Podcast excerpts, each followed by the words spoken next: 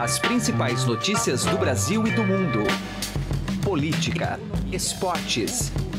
Informação com a credibilidade do maior jornal do país. Estadão Notícias. Olá, eu sou Emanuel Bonfim e está começando a partir de agora mais uma edição do Estadão Notícias, nosso podcast com análises, entrevistas e informações sobre os temas mais importantes do momento no Brasil e no mundo. O debate em torno da troca do sistema de governo para o parlamentarismo voltou a ganhar força nos corredores do Congresso Nacional, especialmente no Senado. O tucano José Serra é o responsável por elaborar uma proposta oficial que já tem a chancela de colegas, como a do próprio presidente da casa, Davi Alcolumbre.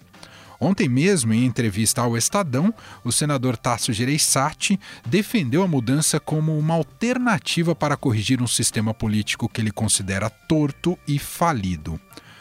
A falta de estratégia e de interlocução do presidente Jair Bolsonaro com o Congresso ajudou a alimentar essa ideia há quem diga que o país já está sob a gestão de uma espécie de parlamentarismo, parlamentarismo branco. O deputado e líder do MBL, Kim Kataguiri, chegou a dizer que a salvação para Bolsonaro é virar a rainha da Inglaterra. Afinal, o parlamentarismo seria a mesma panaceia para todos os problemas políticos do país?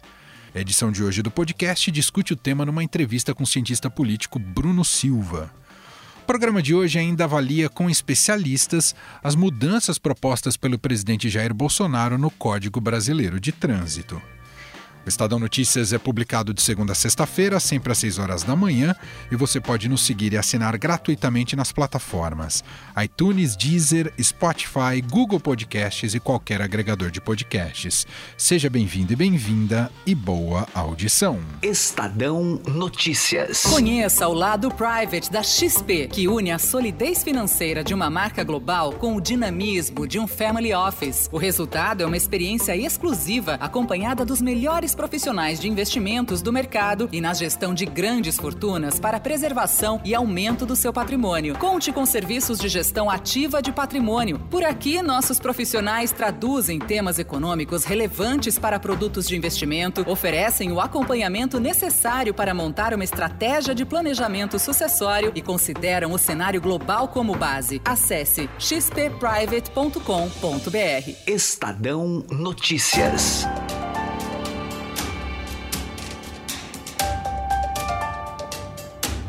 À esquerda ou à direita, o debate sobre a mudança de sistema de governo para o parlamentarismo é uma realidade. A inspiração são algumas democracias europeias. A ideia de que as trocas do mandante são mais fáceis e fazem parte do jogo é o que mais costuma atrair simpatizantes. No presidencialismo, só o longo e traumático processo de impeachment é o que dá conta deste recado. Mesmo recentes candidatos à presidência defenderam a troca de regime, caso de Ciro Gomes, do PDT. Eu, originalmente, eu sou parlamentarista. Eu fiz a campanha do parlamentarismo porque é o único regime civilizado do mundo. Porque é um regime em que, se o governo vai mal, se dissolve sem trauma, sem ruptura, sem golpe. E a maioria do Congresso, por definição, tem que sustentar a baboseira ou a correção que faz, ou se não cai e você pode convocar eleições antecipadas e o mundo quase todo é parlamentarista.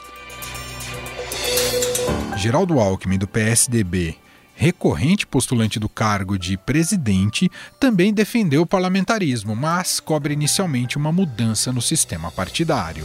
Eu sou parlamentarista, mas acho que nós não devemos implantá-lo eh, em momento de crise.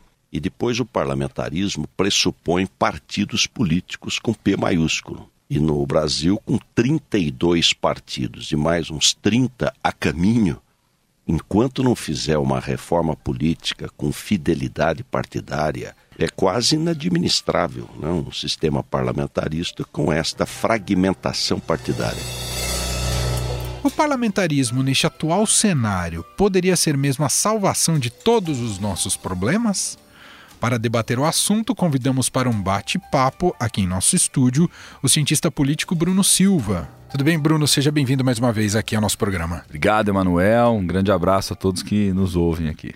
Legal, Bruno. Como é que você observa e que leitura você aplica, Bruno, a esse movimento de se voltar a discutir a mudança para um regime parlamentar no Brasil, isso seria apenas uma digamos, resposta a presidentes fracos que tivemos recentemente, seja o próprio Bolsonaro, com a dificuldade que ele tem de interlocução com o Congresso, o fato que Dilma teve a mesma dificuldade em medidas distintas, mas também, é, principalmente no seu segundo mandato. Tivemos ali um, uma passagem né, com Temer, mas uma condição excepcional.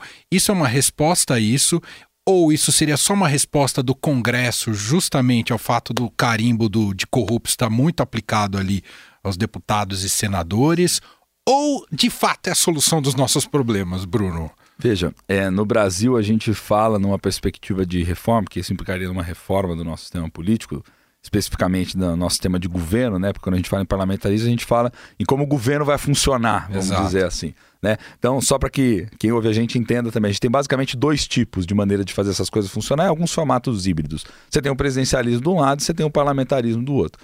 A grande diferença qual é? No presidencialismo, os eleitores vão lá e escolhem diretamente pelo voto popular o presidente. No parlamentarismo, esse cara, essa figura, essa pessoa que for ocupar o executivo sai de dentro do parlamento. O que nós estamos dizendo é, se realmente houvesse um desejo na sociedade né, de migrar para esse sistema parlamentar, bom, vamos deixar o poder nas mãos do Congresso. Mas sobre diversos aspectos, Emanuel, os queridos que nos ouvem aqui, nós já temos um Congresso que é forte. Esse é o X da questão. O Congresso vem Por mais processo, que a gente fale mal deles. Por mais que a gente fale mal deles. Mas o, o, o, Congresso vem em processo de fortalecimento contínuo. Veja, por exemplo, a questão das medidas provisórias, que há anos atrás não era assim que era feito o processo de avaliação. E agora elas caducam. Né? Então, quer dizer, você chama, o parlamento fala assim: não, peraí, não é do jeito que vocês querem aí, né? Não é do jeito que quem está no executivo quer, sair editando MP é. adoidado e depois vamos ver o que acontece. Não. Por quê? Porque o Congresso entende também que tem uma função institucional importante, né, Manuel? A gente precisa pensar assim, ó, o parlamentarismo ele é um, um, um sistema de governo que ele evoluiu naturalmente da construção das democracias europeias. O presidencialismo é um sistema de governo que foi inventado com base na caneta pelos pais federalistas norte-americanos. Então, aqui, em definição, você tem uma, uma diferença que é assim: no presidencialismo, você tem um líder, que é um líder que né, é, encarna desejos populares, se conecta diretamente com a população, com as pessoas no presidencialismo. Por isso que a gente espera muito dessa figura. Porque, via de regra, aquele que chega à presidência da República é em relação a, a, a quem se volta todas as atenções, como se ele automaticamente pudesse resolver os problemas, como a gente estivesse num regime monárquico. E aí as pessoas começam a olhar que, poxa, mas não é bem assim, né? É. Porque no dia a dia você vai ter que aprovar qualquer coisa, você vai ter que aprovar um real no orçamento, você vai ter que negociar e conversar com o Congresso. Né? Então o que acaba acontecendo? A gente vai percebendo, no fundo, no fundo, de que as diferenças que seriam diferenças mais substanciais entre presidencialismo e parlamentarismo se colocam no dia a dia da política como as mesmas dificuldades. Em ambos você vai ter que fazer uma composição política, em ambos você vai ter que negociar no parlamento uma agenda né? seja ela do tema do que for, saúde, educação, seja o que for. Né? Em ambos você tem dificuldades que são dificuldades inerentes à atividade política. Então, veja, mudar a chave, falar vamos virar parlamentaristas, simplesmente não vai resolver os nossos problemas eu, políticos. Eu acho que o grande componente aí, Bruno, é a história de elegemos um presidente e a gente saca que ele não era tão o pacote construído ali não era tão bonito quanto parecia. Exato. Fala, vamos, vamos ter que aguentar esse cidadão quatro anos ou vamos honrar a péssima tradição de impeachments no Brasil? Um pouco o parlamentarismo talvez surja como uma espécie de solução ideal para, poxa, precisamos trocar o nosso prime futuro primeiro-ministro? Beleza, é mais simples.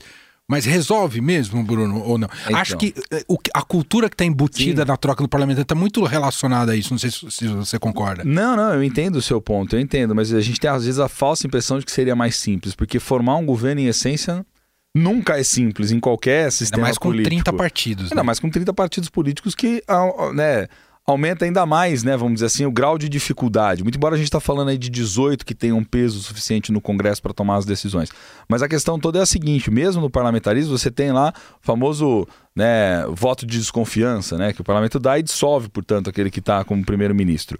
Agora você imagina, num passado não tão longínquo assim, a Bélgica ficou mais de um ano sem governo, nessa história toda, por exemplo que é um sistema parlamentarista. Não encontrava o caboclo? Não encontrava, não conseguia, não fazia. Então, quer dizer, a, a, dificuldade de formar a coalizão, de formar a base, de se organizar, é muito difícil. Ela existe em qualquer sistema. A diferença toda tá: o presidente brasileiro é um, é um presidente poderoso comparativamente com outros presidentes mundo afora. Ele tem uma capacidade de ter à sua disposição uma caixa de ferramenta para fazer as coisas acontecerem. Só que depende do quê? Daquilo que a gente vem falar. Depende de capacidade de liderança, depende de saber conversar com o Congresso, depende de saber determinar algumas prioridades para o mundo da política e conseguir correr atrás dessas prioridades e não ficar jogando foco em coisas secundárias. Veja, tudo isso faz com que o nosso presidencialismo seja um presidencialismo exigente com a figura do presidente. O que, que nós, enquanto cidadãos, portanto, deveríamos é, ter cada vez mais consciência, vamos dizer assim. Não basta eu escolher o presidente, não basta eu acreditar que aquela figura tem força sozinha.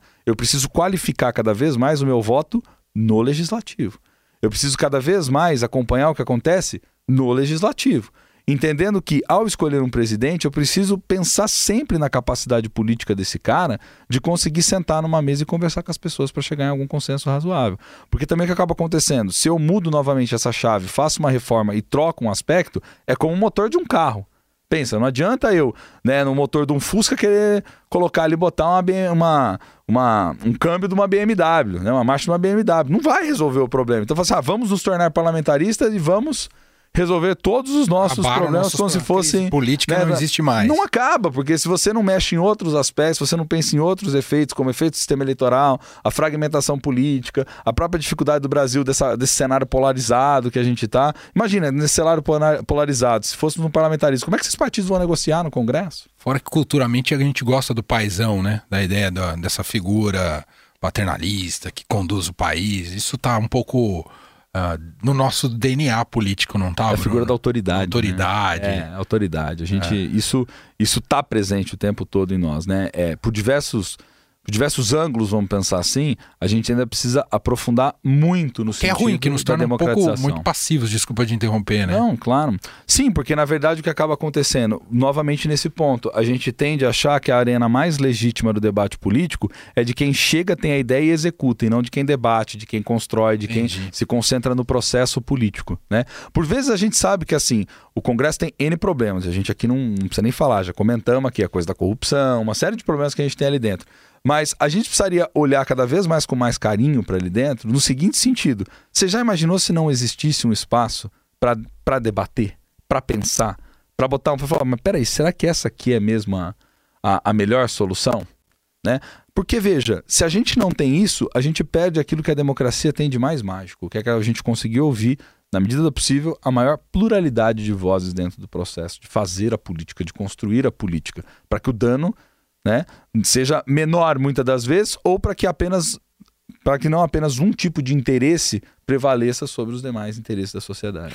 Muito legal, a gente ouviu bater um papo aqui em nosso estúdio com Bruno Silva, cientista político. Muito obrigado, viu, Bruno? Eu que agradeço você, Manuel, todos os nossos é, queridos ouvintes e lembrar, vamos Vamos nos educar politicamente, vamos pensar de maneira crítica e tentar cada vez mais sermos razoáveis, plurais, ouvir os diferentes lados, vamos colocar assim. Senão, infelizmente, Manuel, a gente vai acabar se estrepando em termos políticos a longo prazo. Então é preciso né, a gente criar essa cultura mais da tolerância entre nós mesmos, vamos dizer assim. Sensacional. Obrigado, Bruno. Obrigado, querido. Um abração. Valeu. Estadão Notícias. Ontem, o presidente Jair Bolsonaro entregou o projeto de lei na Câmara com propostas de mudanças no Código Brasileiro de Trânsito. Não é isso, Gustavo Lopes? É isso mesmo, Emanuel. O presidente Jair Bolsonaro entregou à Câmara dos Deputados o projeto de lei que altera diversos pontos do Código de Trânsito Brasileiro. Quanto mais lei tem um país, eu acho que é sinal que não está indo no caminho certo, não. Eu acho que quanto menos lei, é o povo está mais consciente é. A proposta dobra o número de pontos para a suspensão da CNH de 20 para 40 e também duplica a validade do documento, passando de 5 para 10 anos para pessoas com até 55 anos. No caso de idosos, de 2 anos e meio para 5 anos. Especialistas de trânsito ouvidos pela reportagem consideram a medida ruim e temem que haja um retrocesso na política de segurança viária.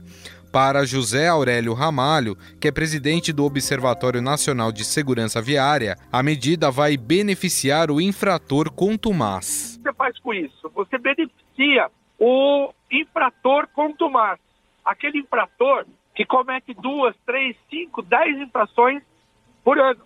que é a grande minoria da sociedade. Se você pegar você mesmo ou na sua família, a grande maioria tem muito pouca multa, ou quase nenhuma. Então, você está beneficiando, a gente fez uma conta aproximada, nós temos quase 60 milhões de motoristas habilitados. Sem habilitação pode até ter mais, mas habilitados 60 milhões. Se eu pegar 5 a 10% desse público tenha, é, seja infrator mais, nós estamos falando aí no máximo de 10 milhões de infrações. 10 milhões de infrações, ou 6 a 10 milhões, nós estamos falando de 5 a 6% da população do Brasil. Ou seja, por causa, vai beneficiar 5% da população e sendo que ele é o infrator, ele tem que pagar pela infração dele. Ainda pela proposta, os veículos continuam obrigados a manter luz baixa acesa em rodovia, mas com duas diferenças. A primeira é que deixa de haver multa, mas continua contando acréscimos de pontos na CNH. A segunda é que a exigência agora é só para a rodovia de faixa simples. O engenheiro e consultor de trânsito Luiz Célio Botura, que já chefiou a Dersa, diz que a obrigatoriedade da luz nas rodovias aumenta a segurança dos motoristas. Quando eu estava na Dersa, eu vi da, quando fui no governo Montoro, na Dersa, uhum. eu vi da vantagem que tinha ter visibilidade dos outros veículos. E eu administrava as melhores estradas do Brasil. Se lá é bom, nessas outras estradinhas que nós temos é fundamental. A pista, a pista simples, de fato, ela é mais perigosa, mas não quer dizer que a pista dupla uh, não te facilita você controlar pelo espelho a presença de outros veículos.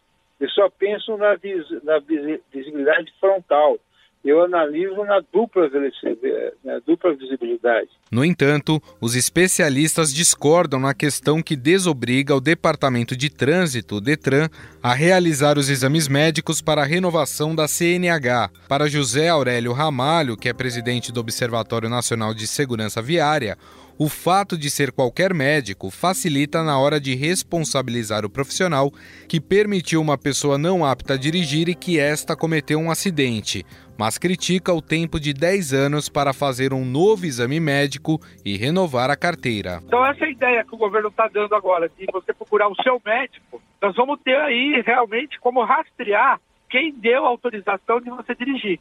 É como você fosse numa academia e o médico falasse para você, procura um médico para você, não é assim que a academia faz?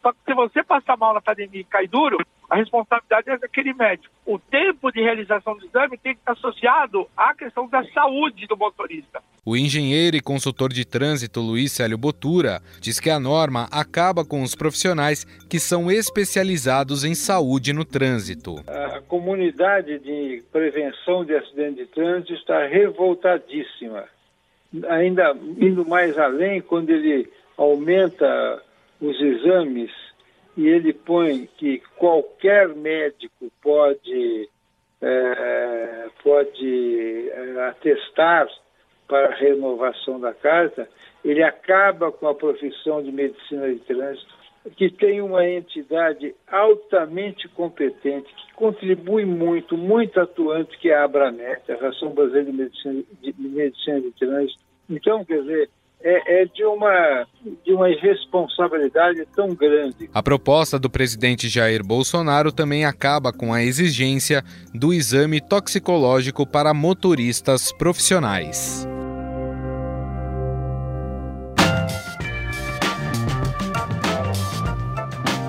O Estadão Notícias desta quarta-feira vai ficando por aqui. Contou com a apresentação minha, Emanuel Bonfim, produção e reportagem de Gustavo Lopes e montagem de Nelson Volter. Diretor de jornalismo do Grupo Estado é João Fábio Caminuto. Mande seu comentário e sugestão para o e-mail podcast@estadão.com. Um abraço para você e até mais. Estadão Notícias.